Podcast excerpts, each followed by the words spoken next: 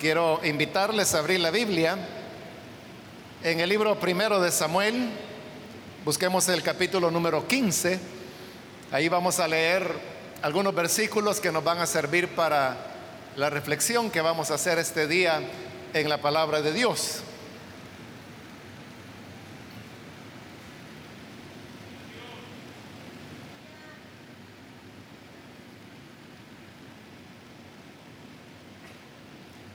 Dice la palabra de Dios en el libro primero de Samuel, capítulo 15, versículo 17 en adelante. Entonces Samuel le dijo, ¿no es cierto que aunque te creías poca cosa, has llegado a ser jefe de las tribus de Israel? ¿No fue el Señor quien te ungió como rey de Israel y te envió a cumplir una misión?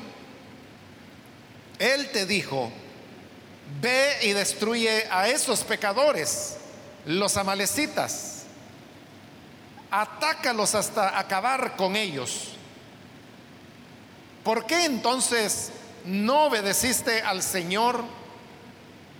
¿Por qué echaste mano del botín e hiciste lo que ofende al Señor? Yo sí he obedecido al Señor, insistió Saúl. He cumplido la misión que Él me encomendó. Traje prisionero a Agag, rey de Amalek, pero destruí a los amalecitas. Y del botín, los soldados tomaron ovejas y vacas con el propósito de ofrendarlas en Wilgal al Señor tu Dios. Samuel respondió, ¿Qué le agrada más al Señor? ¿Que se le ofrezcan holocaustos y sacrificios o que se obedezca lo que Él dice? El obedecer vale más que el sacrificio y el prestar atención más que la grasa de carneros. La rebeldía es tan grave como la adivinación y la arrogancia como el pecado de la idolatría. Y como tú has rechazado la palabra del Señor, Él te ha rechazado como rey. Amén. Hasta ahí dejamos la lectura. Pueden tomar sus asientos, por favor.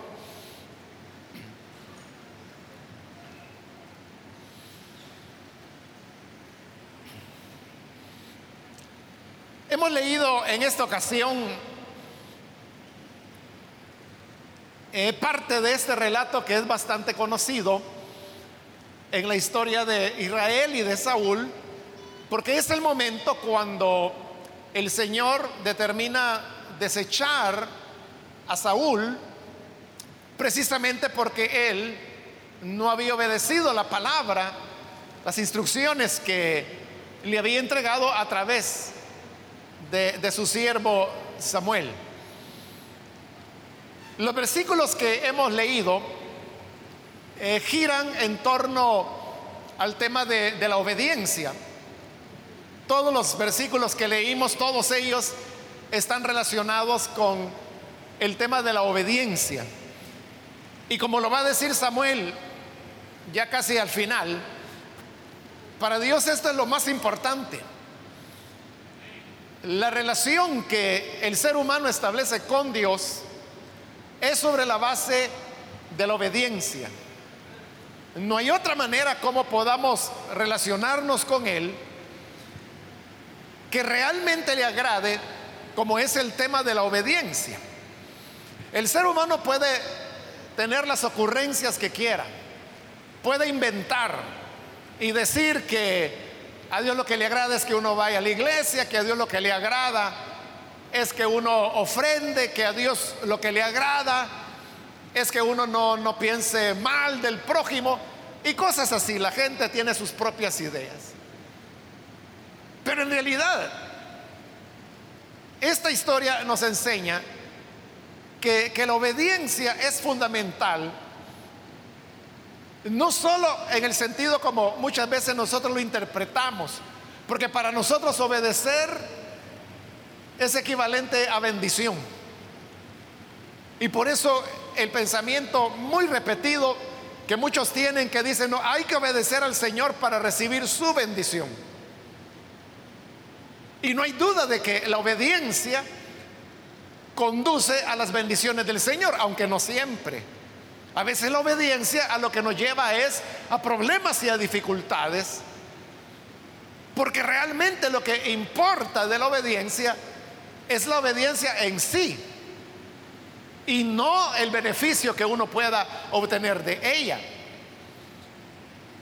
Pero la obediencia no solamente implica bendición, como la gente piensa, he dicho que también puede implicar sufrimiento, pero también la obediencia coloca a las personas en una posición delante de Dios que es la que Él desea y que nos la da precisamente porque en esta posición que Él nos otorga desea que sigamos obedeciendo.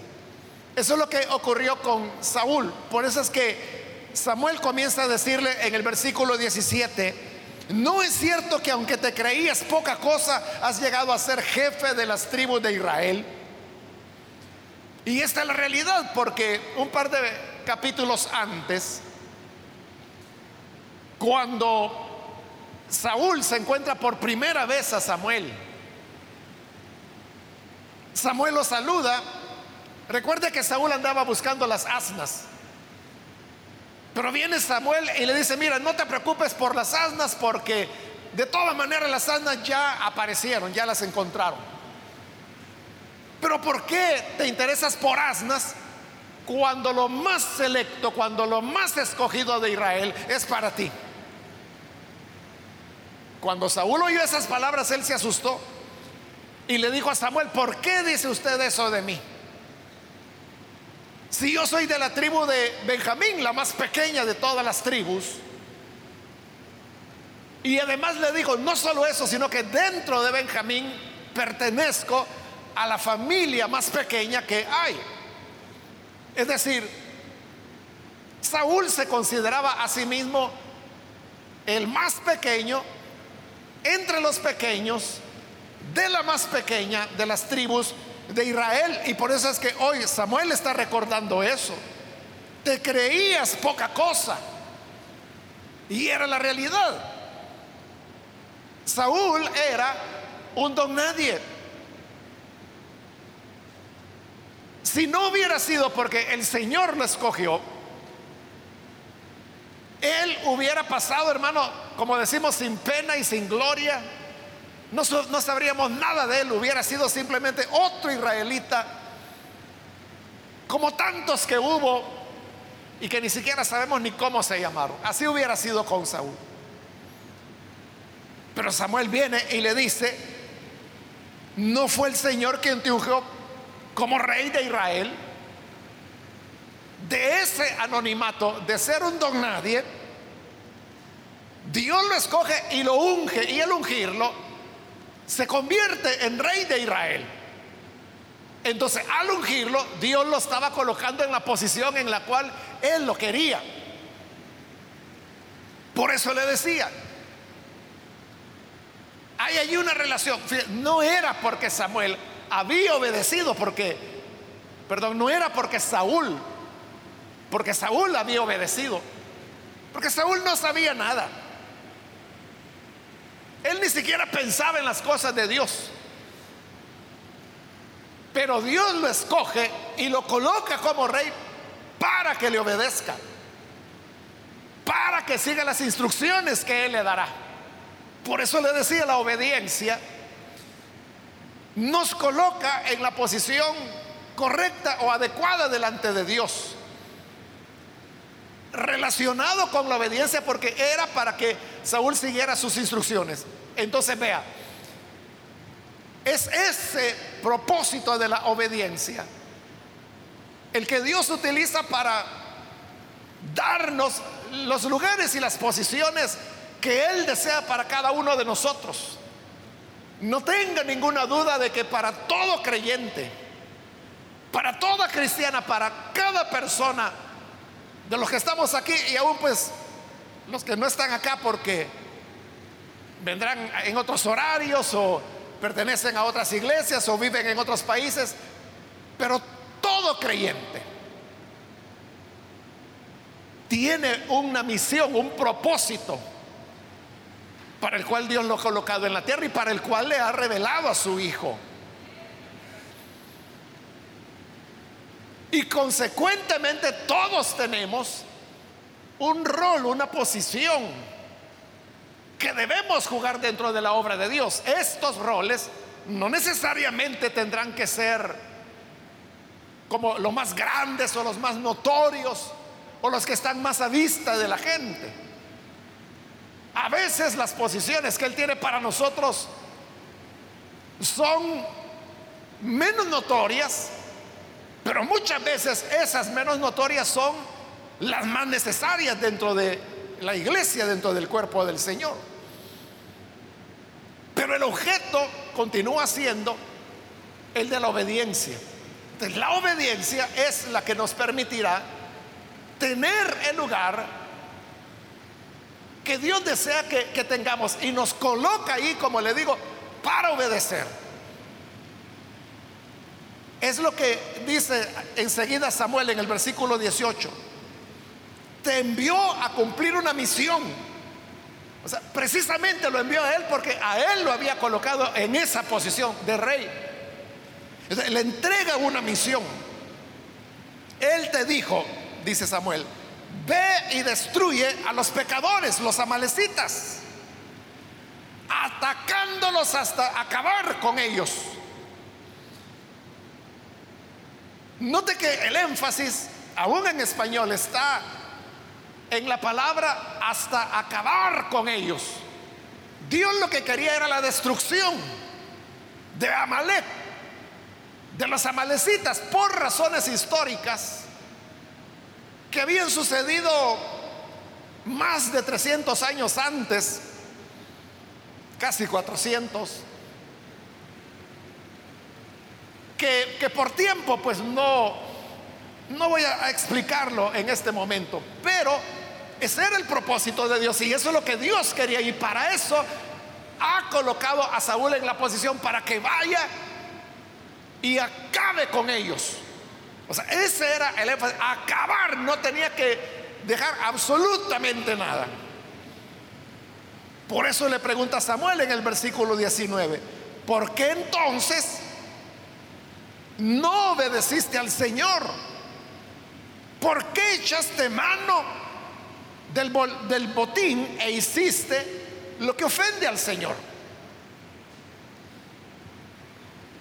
Lo que Samuel está reclamando a Saúl es que él no, no, no oyó al Señor, no puso atención. A Dios, hermanos, Siempre debemos escucharle con cuidado, con atención. Porque en, los detalles es donde está la clave de la obediencia del Señor. Saúl entendió que él tenía que ir a, la batalla contra Malek y fue. Lo derrotó, lo destruyó, pero él mismo le perdonó la vida al rey de Amalek que se llamaba Agag y permitió que el pueblo, cuando vio que los amalecitas tenían, eran ganaderos, tenían vacas, tenían ovejas y eran, era ganado hermoso. Era una fortuna. Entonces decidieron mejor no destruir el ganado y llevárselo ellos.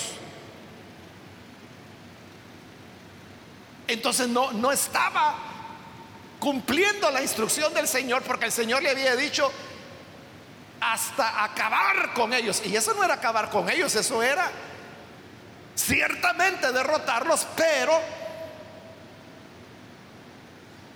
no era una obediencia completa. Por eso, hermanos, delante de Dios Usted podría decir, es que yo hice el 80% de lo que Dios me pidió. O si usted quiere, puede ser el 90%, o si quiere, el 99%. Pero nunca será obediencia si no llega hasta el 100%. Es que somos los hombres los que decimos, es que yo hice lo que pude. Es que casi logro lo que Él me pidió. Entonces nos justificamos en el hecho de que hicimos bien una buena parte de lo que el Señor quería. Pero Dios lo que quería era que lo completáramos, que lo termináramos. ¿Y sabe por qué? Porque Él no nos está pidiendo nada que no podamos completar por nosotros, bueno, no por nosotros mismos, sino que con su ayuda. Es que ese es el punto. Que si Él nos dice, mira, vas a hacer esto, Él va con nosotros para que lo podamos hacer. Él fue con Saúl. Le dio la el Señor derrotó a Malek, le dio la victoria a Saúl. Pero era Saúl quien tenía que acabar con todo como el Señor le había dicho. Y no lo hizo. Y no lo hizo porque no quiso. Porque Amalek, derrotado militarmente, ya estaba. Esto Samuel lo atribuyó a que Saúl no había oído al Señor. El oír a Dios es fundamental para la obediencia. Uno tiene que tener un oído afinado para escuchar lo que Dios tiene que decirnos. Ahora, Samuel está mostrando todas las cosas en las cuales Saúl falló. Pero lo peor de todo es que Saúl, en lugar de reconocer que en verdad había desobedecido al Señor, lo que hace es comenzar a buscar justificaciones. Versículo 20 le dice, yo sí he obedecido al Señor. Ese es orgullo, es soberbia de Saúl cuando dice, yo sí he obedecido al Señor. Pero como antes, cuando Samuel se encontró con Saúl, Saúl le dijo, el Señor nos dio la bacteria y cumplimos con la palabra del Señor. Y Samuel dijo, así cumplieron. Y entonces, ¿qué son estos balidos de ovejas? Mugidos de vacas que yo oigo. Samuel no estaba especulando. Si ahí estaba todo el ganado, ahí estaba Agag, el rey de Amalek, vivo. Él tenía las evidencias, digamos de que Saúl había desobedecido, pero soberbiamente Saúl todavía está diciendo, yo he obedecido al Señor y no, no lo había hecho. Pero él, ¿por qué dice que sí ha obedecido? Dijo, he cumplido la misión que él me encomendó.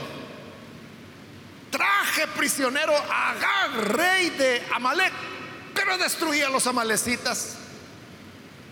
Esas eran las instrucciones que Dios le había dado a Saúl. Lo de destruir a los amalecitas, sí. Pero de traer prisionero al rey, eran esas las instrucciones. No. Pero Saúl está ahí tanto como aquel que dice, es, es que mire, hice el 90%, pero me faltó este poquito, pero Dios sabe que hice lo mejor. No, no hiciste lo mejor. Porque lo que Dios te encomienda es porque tú lo puedes hacer y además que Él va contigo para ayudarte. Todo es que tengas la voluntad de hacerlo. Si uno se pone a pensar, ¿por qué razón Saúl le perdonó la vida a Agag? ¿De qué le servía a Saúl que el rey de Amalek estuviera vivo? ¿Qué le beneficiaba a él? Perdonarle la vida. Solo había una razón, orgullo, porque era la costumbre de la época, que cuando los reyes derrotaban a un enemigo, capturaban a los reyes y los traían prisioneros, y cuando volvían a su tierra, estos reyes prisioneros eran como la demostración del poder que ellos tenían. Era la demostración de que habían derrotado al enemigo y no solo derrotado, lo habían humillado. Y por eso los traían prisioneros. Entonces, ¿por qué Saúl le perdonó la vida al rey de Amalek? Por su orgullo. Porque él quería exaltarse. Y prueba de eso, si retrocedemos un poquito, al versículo 12. Dice, por la mañana muy temprano se levantó, se levantó Samuel y fue a encontrarse con Saúl. Pero le dijeron, oiga, Saúl se fue a Carmel y ahí se erigió un monumento. Saúl ya se había hecho un monumento para felicitarse él mismo por la derrota de los amalecitas.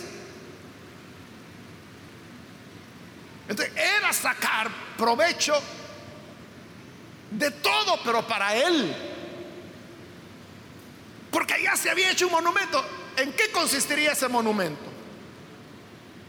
Podría ser quizás una columna que levantó, o podría ser algunas rocas que apiló, como era usual en esa época.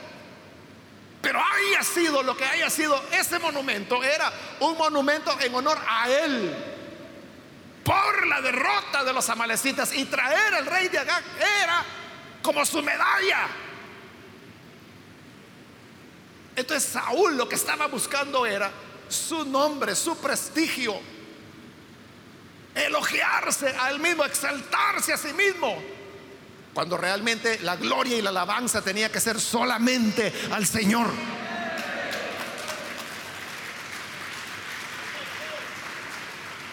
Por ese orgullo es que Él ha perdonado a Agag.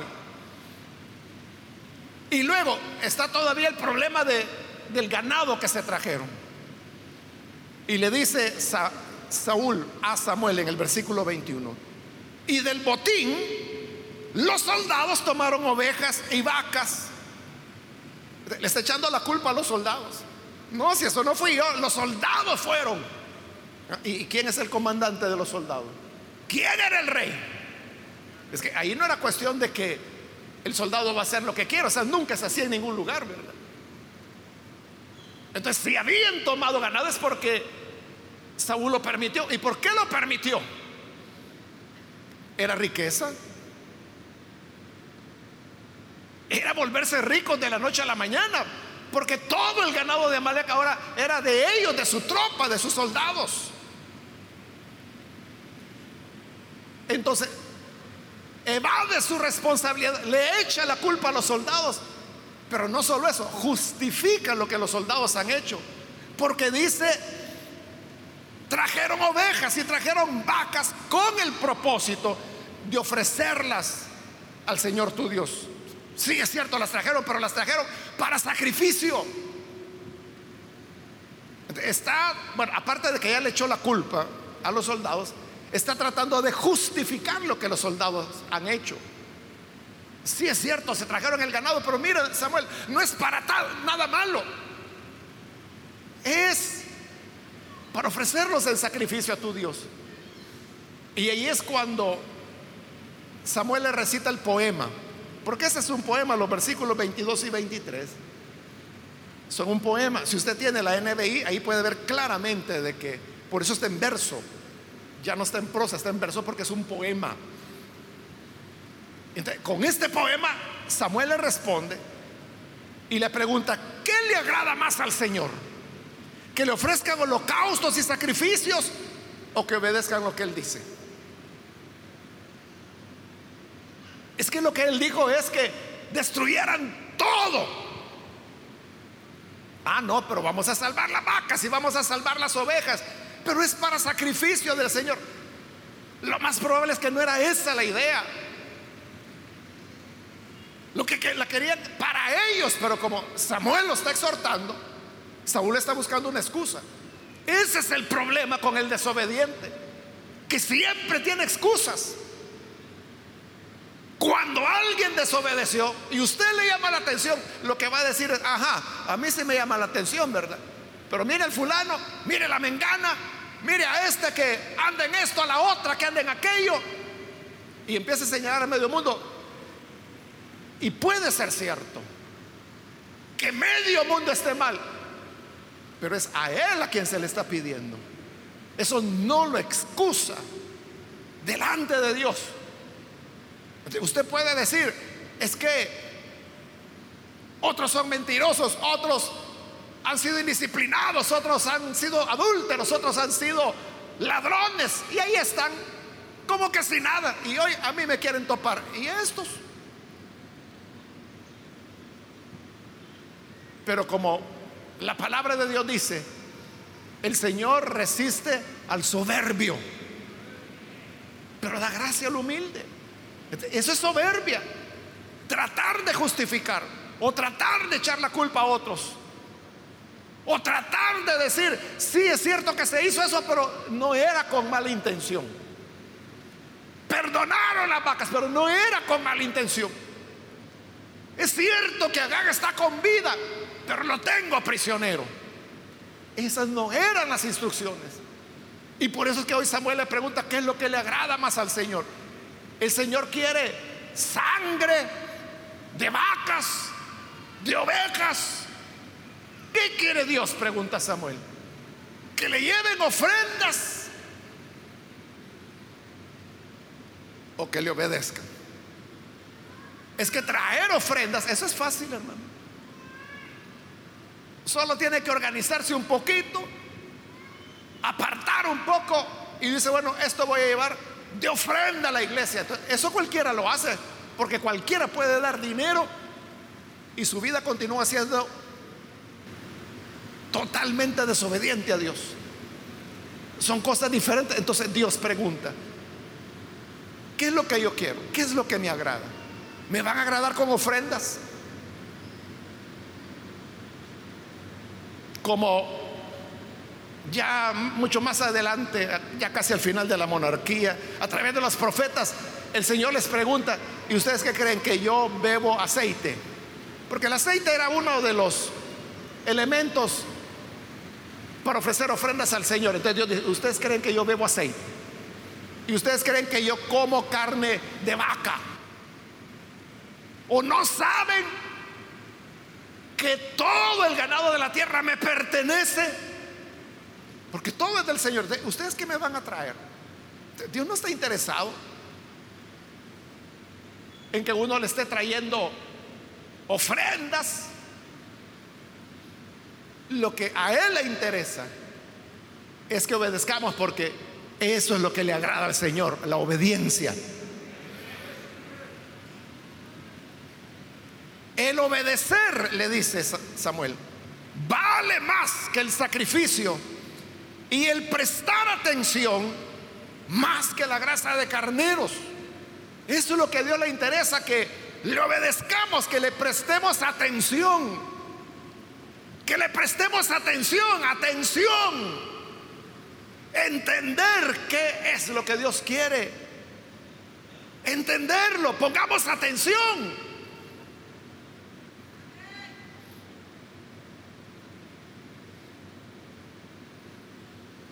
¿Sabe, hermano, cuando una iglesia es muy numerosa, así como la nuestra,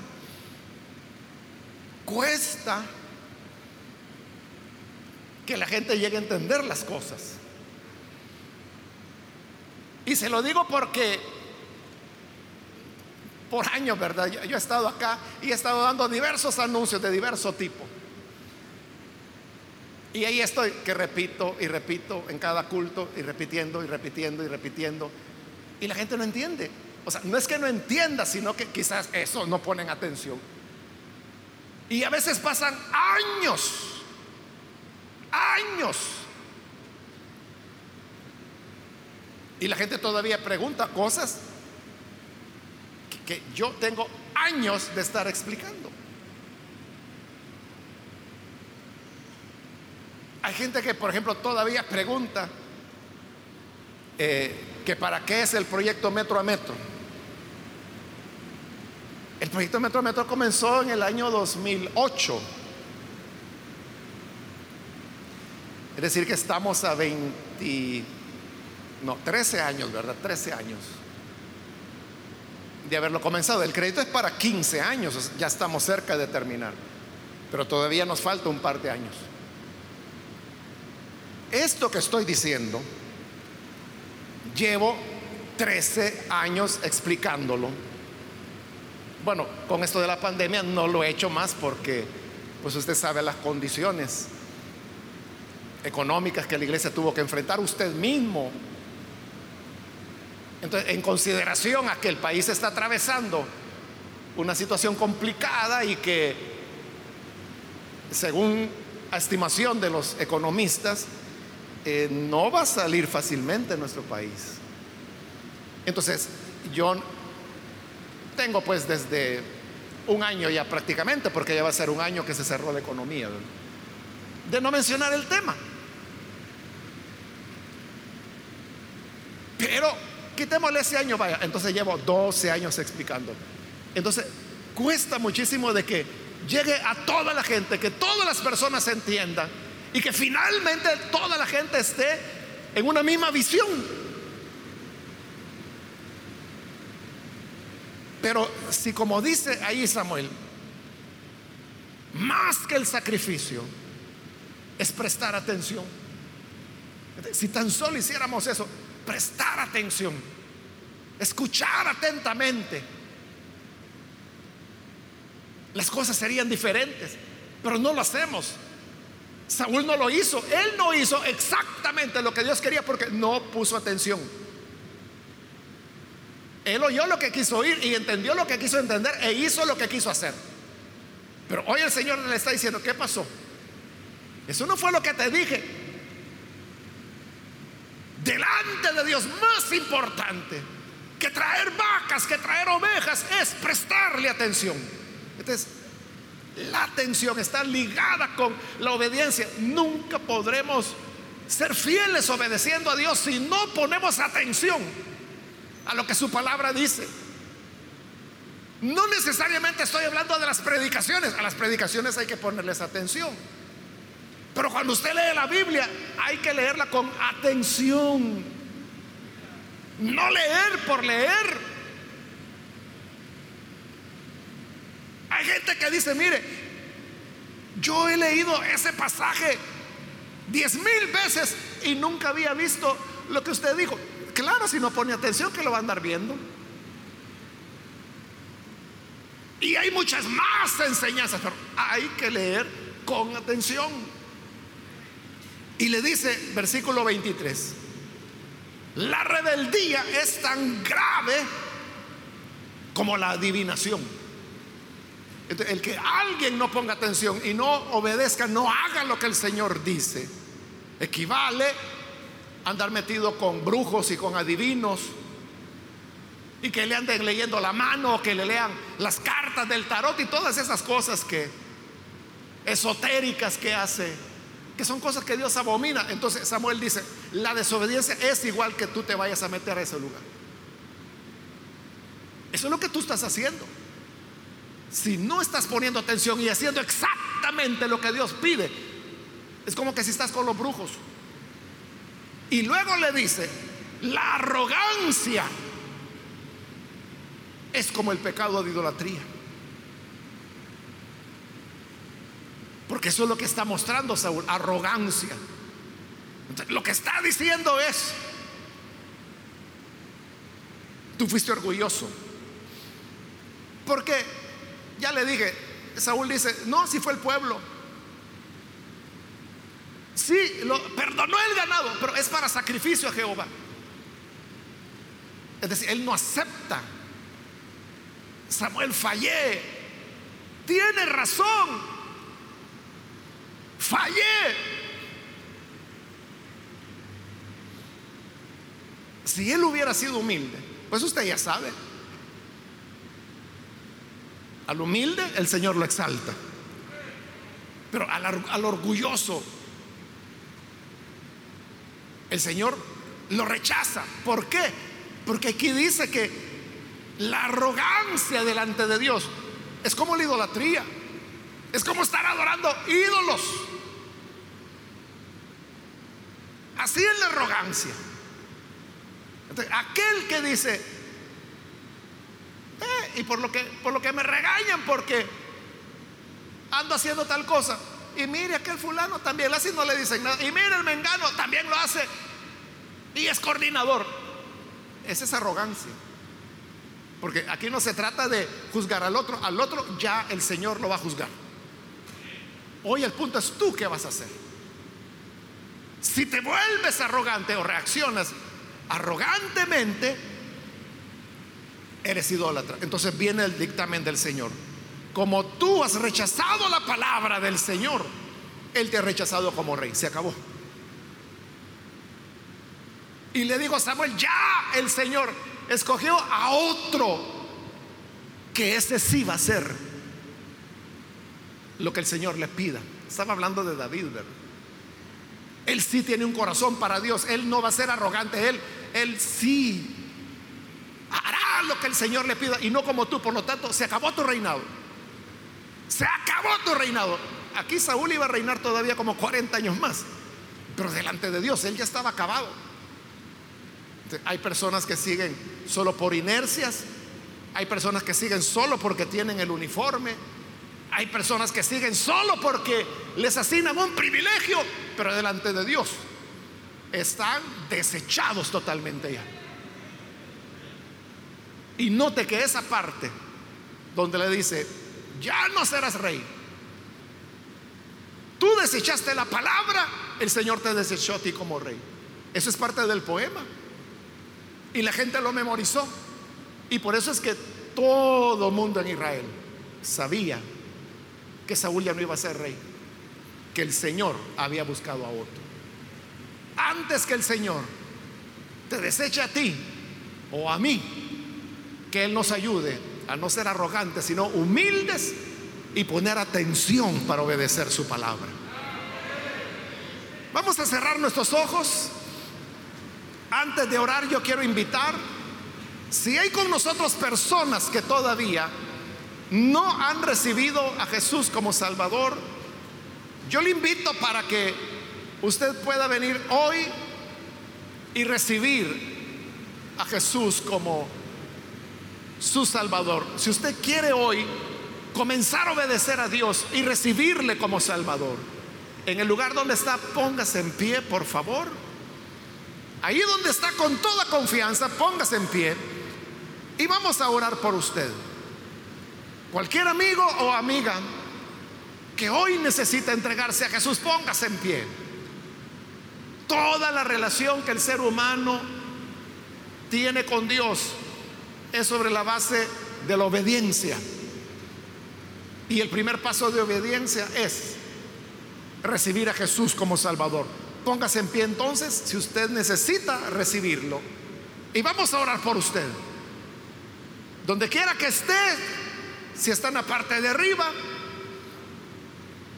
si está afuera o si está aquí adentro, póngase en pie. Y con gusto oraremos. Muy bien, aquí hay una persona, Dios lo bendiga, alguien más que se pone en pie. Puede hacerlo en este momento. No es necesario que venga aquí al frente, ahí donde está, póngase en pie. Alguien más que lo hace.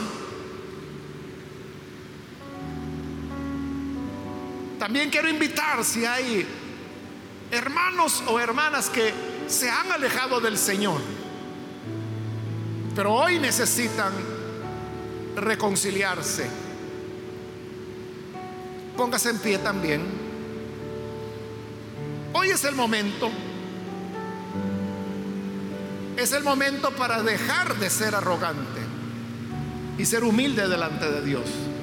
Al corazón humilde, Dios no lo desecha. A Saúl lo desechó por arrogante, porque no quiso reconocer su desobediencia. ¿Quieres reconciliarte? Ponte en pie. Ponte en pie ahora para que oremos. Voy a terminar la invitación, este ya el último llamado, si hay alguien más. Que necesita recibir al Señor por primera vez, o si necesita reconciliarse, póngase en pie para que oremos por usted. Hermanos, que el Señor nos ayude para que siempre pongamos atención a leer su palabra, que siempre pongamos atención al escuchar las enseñanzas y que no tardemos en obedecerla porque eso es lo que al Señor le agrada. Señor, gracias te damos por las personas que en este lugar o a través de los medios hoy están abriendo su corazón para recibirte como Salvador. Te rogamos, Padre, que puedas perdonarles, darles vida nueva, que puedan conocerte. Y también ayúdanos a todo tu pueblo para que seamos de humilde corazón, que podamos agradarte.